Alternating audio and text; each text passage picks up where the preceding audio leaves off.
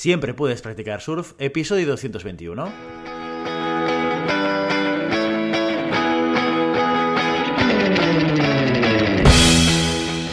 Bienvenido y bienvenida a Siempre puedes practicar surf, el podcast diario sobre recursos humanos. Este podcast está pensado para profesionales de recursos humanos, gerentes o jefes de equipo y podrás encontrar técnicas, consejos, ideas, conceptos y noticias sobre la gestión de personas. Eso sí, con un enfoque práctico y aplicable.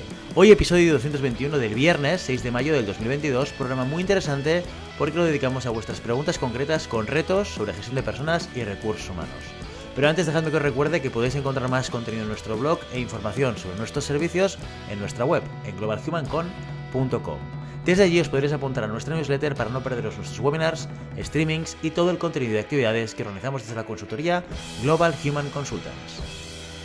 Hoy es viernes y toca sesión de preguntas y respuestas. Empezamos con las primeras preguntas de mayo. Iniciamos la ronda con César, que nos pregunta lo siguiente. Dice, hola, recientemente me he incorporado a una pequeña empresa como asistente de manager y uno de los empleados tiene una actitud muy extraña que me incomoda un poco.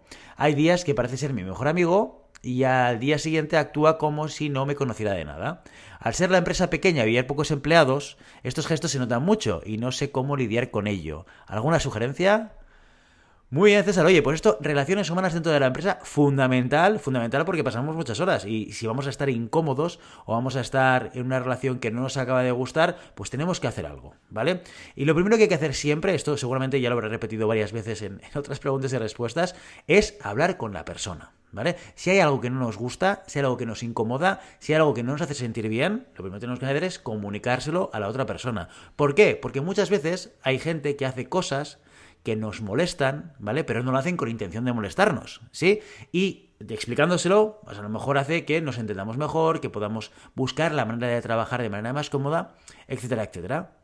Con lo cual, siempre que tengamos una situación, siempre que tengamos una situación de incomodidad con alguna persona, hay que sentarse con ella o con él y explicarle qué es lo que te pasa, cómo te sientes y qué es lo que te hace sentir de esta manera. ¿De acuerdo? Eh, y eso ya queda en manos de la otra persona el que lo respete o no. ¿De acuerdo? Y así vamos, ¿no? Un poco colocando los límites dentro de nuestras relaciones profesionales. El hecho de que alguien, desde mi punto de vista, un día te dé los buenos días y otro no, no quiere decir nada. No quiere decir que esta persona, eh, que a esta persona le caigas mal o que esta persona pues piense A o piense B. Hay veces o hay personas que son más transparentes en su manera de ser o en sus emociones. Yo, por ejemplo, soy una persona que suelo ser bastante transparente. Cuando estoy contento, todo el mundo lo nota porque estoy de broma, porque estoy hablando con unos y con otros. Y cuando estoy pues con estrés, con trabajo, con algún problema eh, en casa o familiar, pues mi actitud comunicativa es muchísimo más cerrada. Soy la típica persona que entra por la puerta del despacho y no es que le gire la cara a nadie, pero si puedo interactuar poco o nada, pues mejor, porque no estoy en el momento de interactuar. Con lo cual también hay que entender en qué situación está cada persona. Así que, César, espero que esta conversación con tu compañero o compañera de trabajo vaya muy bien. La siguiente pregunta nos la lanza Noemí y dice lo siguiente, dice, hola Guillermo, soy una estudiante a punto de acabar el grado de psicología y me encuentro en búsqueda activa de empleo como técnica de selección. Sin embargo, debo reconocer que el proceso no está siendo fácil, no solo porque estoy siendo rechazada de todas partes, sino porque estoy viendo cómo muchas empresas maltratan a los candidatos. En mi experiencia, he visto cómo me han sometido a procesos larguísimos para luego rechazarme, y ni siquiera enviarme un email o una llamada para decírmelo, por no hablar de las empresas que no tienen en consideración el tiempo de los demás. Por todo ello, la próxima vez que en una entrevista me pregunten por qué selección de personas, les diré que quiero cambiar las cosas y hacer que los candidatos estén bien atendidos. ¿Resultaría eso ofensivo para la persona que me está entrevistando? ¿Suena demasiado ilusa? Muchas gracias. Bueno, pues bien, Noemí, oye, muy interesante tu experiencia y, esto me lleva a una reflexión general, no solamente de tu caso, Noemí, sino de cualquier caso, en cualquier experiencia que tengamos cualquiera de nosotros. Muchas veces, y esto es muy bueno, eh, intentamos construir o construimos la experiencia profesional y el cómo tratamos a los demás dentro del puesto de trabajo a través de nuestras propias malas experiencias. Y está muy bien. El hecho de que hayas tenido, ahora voy a ser optimista, ¿eh? Con este comentario, lo sé, soy consciente, pero el hecho de que hayas tenido experiencias negativas eh, siendo tratada de las maneras que tú comentas dentro de un proceso de selección, lo que te va a permitir es el hecho de tener más sensibilidad a la hora de tratar a los candidatos. Entonces, construye o utiliza esa experiencia negativa en una, un aprendizaje positivo a la hora de tratar a los candidatos, lo cual me parece fantástico y genial. Y además que tu motivador a la hora de intentar entrar o querer entrar dentro del mundo de la selección sea el hecho de eh, asegurar que los candidatos están bien atendidos está muy bien de punto de partida. Creo que es una visión y un punto de partida positivo y que va a aportar a todo el proceso de selección y a la experiencia del candidato o de la candidata dentro del proceso. ¿De acuerdo? ¿Cómo esto tú lo explicas? Hombre, si dices que quieres cambiar el cómo los candidatos están siendo atendidos, tienes que jugar esa carta eh, explicando claramente que no te refieres a la empresa a la que quieres entrar, porque entiendo que si tú tienes una mala experiencia como candidato o como candidata, pues a lo mejor, oye, eh, no querrás estar en ese puesto de trabajo, ¿de acuerdo? Pero sí que ese mensaje general puede ser muy positivo. Oye, pues ¿por qué quiero entrar en selección? Una de las razones por las cuales me gustaría ser profesional de recursos humanos especializada en selección es para poder cambiar la visión que tienen muchos candidatos y candidatas del trabajo de nosotros como profesionales, haciendo que la experiencia del candidato sea extraordinaria y que se sientan bien tratados y que tengan la comunicación adecuada, etcétera, etcétera. Esta es una manera muy positiva de poder hacerlo. ¿Que una demasiado ilusa? Para nada.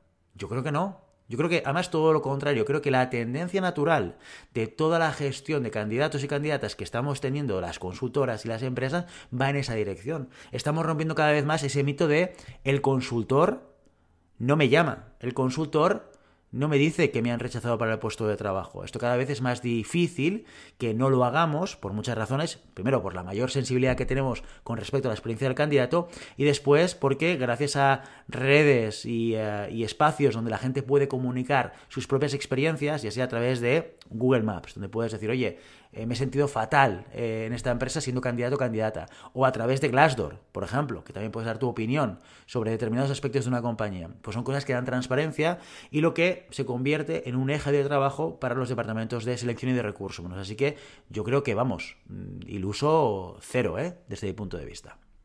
Muy bien, la última pregunta de hoy, viernes día 6 de mayo, nos la deja Alejandro y dice lo siguiente, dice, hola, estoy llevando un proceso de búsqueda de un comercial junior. El hiring manager ha pedido que tras la entrevista los candidatos nos deben enviar por email un certificado de grado de máster porque según él esto filtra a los que están realmente motivados por el puesto. Yo no estoy tan de acuerdo o tan seguro de eso y además podría ser motivo de sesgo. ¿Cómo puedo de manera asertiva decirle que no es una buena idea? Pues bien, Alejandro, eh, aquí me pones entre la espalda y la pared porque a mí no me parece tan mal la opinión de este hiring manager.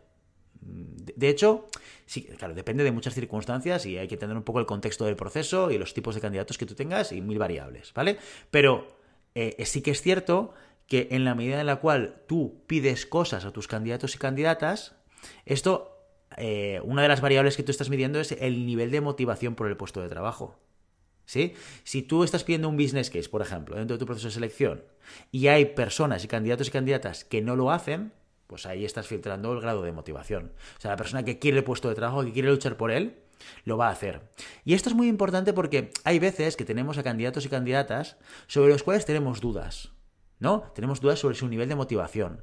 ¿Por qué? Porque a lo mejor, oye, me ha cancelado dos veces la entrevista, o no me responde a mis llamadas, o tarda mucho en contestar a un correo electrónico. ¿Vale? Estos son indicadores, ¿vale? Nunca tenemos la certeza 100% de que una persona que no te responda o que una persona que no haga pues ese business case en tiempo como tú le pediste tenga una motivación baja, pero son indicadores y muchas veces, por estadística, sí que es cierto que hay una traslación de esas actuaciones sobre la motivación real de la persona. Con lo cual, yo, en mi propia experiencia, ¿eh? muchas veces cuando me ha pasado esto, no he ido tan desencaminado. Son candidatos que luego tienden a caerse a posteriori. Cuando llega la oferta, ah, pues ya no estoy interesado. O cuando llega la oferta, de repente no te cogen el teléfono. ¿Sí? Por tanto, dicho todo esto, a mí lo que propone el hiring manager de entrada no me parece mal, me parece una acción que sí que es verdad que puede ayudar a entender si esa persona está motivada o no, ¿vale? Aunque es un pequeño esfuerzo que es reenviar o bueno, escanear a veces, ¿no? Porque no lo tienes, no tienes por qué tenerlo digitalizado, ¿no? Escanear el título para poder enviarlo, pero también depende de diferentes factores, ¿vale? Por, ejemplo, te pongo dos casos por si acaso este esta es la circunstancia de este, de este puesto de trabajo. El primero es cuando tengo pocos candidatos, ¿sí? Cuando tengo muy pocos candidatos, tengo muy pocos donde elegir, pues eh, la experiencia del candidato y la ligereza del proceso tienden a primar. ¿vale? Porque lo que no quiero es arriesgarme a que la gente se me caiga por el camino. Por ejemplo, si estoy buscando desarrollador de software, que ya sabemos que van súper buscados, esto es una locura, lo lógico es que intente facilitarle el proceso de selección a esa persona. ¿Por qué? Porque esta persona está en 5 o 6 procesos y es que al final va a poder elegir dónde irse. Con lo cual, lo que yo, evidentemente, tengo que hacer mi proceso para asegurarme que esta persona tiene las capacidades, conocimientos y competencias necesarios para entrar dentro del proyecto, pero tengo que hacer que la experiencia sea lo más ligera posible para no perderlo por el camino, porque esto me puede pasar. Y de repente, oh, es que claro, empezamos a pedir cosas, a pedir cosas, y pasa, llega el momento de la verdad, que es hacer la oferta, y este candidato ya no está disponible. ¿Vale? Entonces hay que tener en cuenta ese primer factor. ¿De acuerdo? Y el segundo factor también es eh, la propia experiencia que ya han tenido. O sea, si, si, tengo poca gente, este es un elemento, pero si el proceso es muy largo, también es otro elemento. Lo que no vale es que de repente en un proceso de selección que sí entrevista telefónica, que sí entrevista con el consultor externo, que sí entrevista con recursos humanos, que sí entrevista con el jefe, que sí entrevista con el jefe del jefe. ¡Buf! Y ahora encima, ahora pásame el título. Hombre, tienes que valorar si realmente después de tantas pruebas hace falta chequear el nivel de motivación. ¿Quieres decir que no lo has ido viendo en tantos pasos que has dado? ¿Quieres decir que hace falta incorporar la petición de una copia de un título para poder valorar cosas que, pues con cinco entrevistas, yo creo que esto ya tendríamos que tenerlo un poco medido, ¿no? Entonces, también es un elemento que tenemos que tener en cuenta para, para decidir si sí o si no. Por lo tanto, yo lo que te diría, Alejandro, es que no es tanto que la petición de tu hiring manager, oye, el pedir el, título de grado sea una mala decisión para valorar el nivel de motivación del candidato o candidata, que creo que sí que es una buena decisión, sino que dentro del contexto del proceso tenga sentido y aporte valor. Y además, yo creo que explicado así, puede ser que el hiring manager te lo compre. Hombre, eh, perdona, señor hiring manager, es que llevamos un mes y cinco pasos. Creo que no toca ahora, o creo que eso va a hacer que la experiencia del candidato sea más negativa y creo que tenemos variables suficientes para poder identificar y valorar el nivel de motivación de la persona. ¿no? Con este argumento, a lo mejor puedes construir una, una manera de pues, no incorporar este elemento como parte del proceso de selección. ¿Vale? Y solo un comentario sobre, sobre una cosa que tú dices en tu pregunta, que es que consideras que puede ser motivo de sexo. Esto yo no lo acabo de ver, no creo que pedir el título de grado tenga nada que ver con un sesgo, entiendo que un sesgo cognitivo es a lo que te refieres, ¿vale? Pero bueno, Alejandro, si nos escuchas, si quieres explicármelo, pues eh, yo a priori, así en frío, te diría que, no, no, afecta ningún tipo de, de sesgo cognitivo, ¿de acuerdo? Muy bien, pues con esta pregunta de Alejandro nos despedimos hoy. Y ya sabes, no puedes detener las olas, pero siempre puedes practicar surf. Y hasta aquí nuestro episodio de hoy. Como siempre, queremos invitaros a que os pongáis en contacto con nosotros, nos deis vuestra opinión y nos sugeráis si tenéis alguna pregunta o tenéis algún comentario. Lo podéis hacer a través de la página web en globalhumancom.com barra contáctanos o a través de las redes sociales. Estamos en Facebook, estamos en Instagram, estamos en Twitter y estamos en LinkedIn.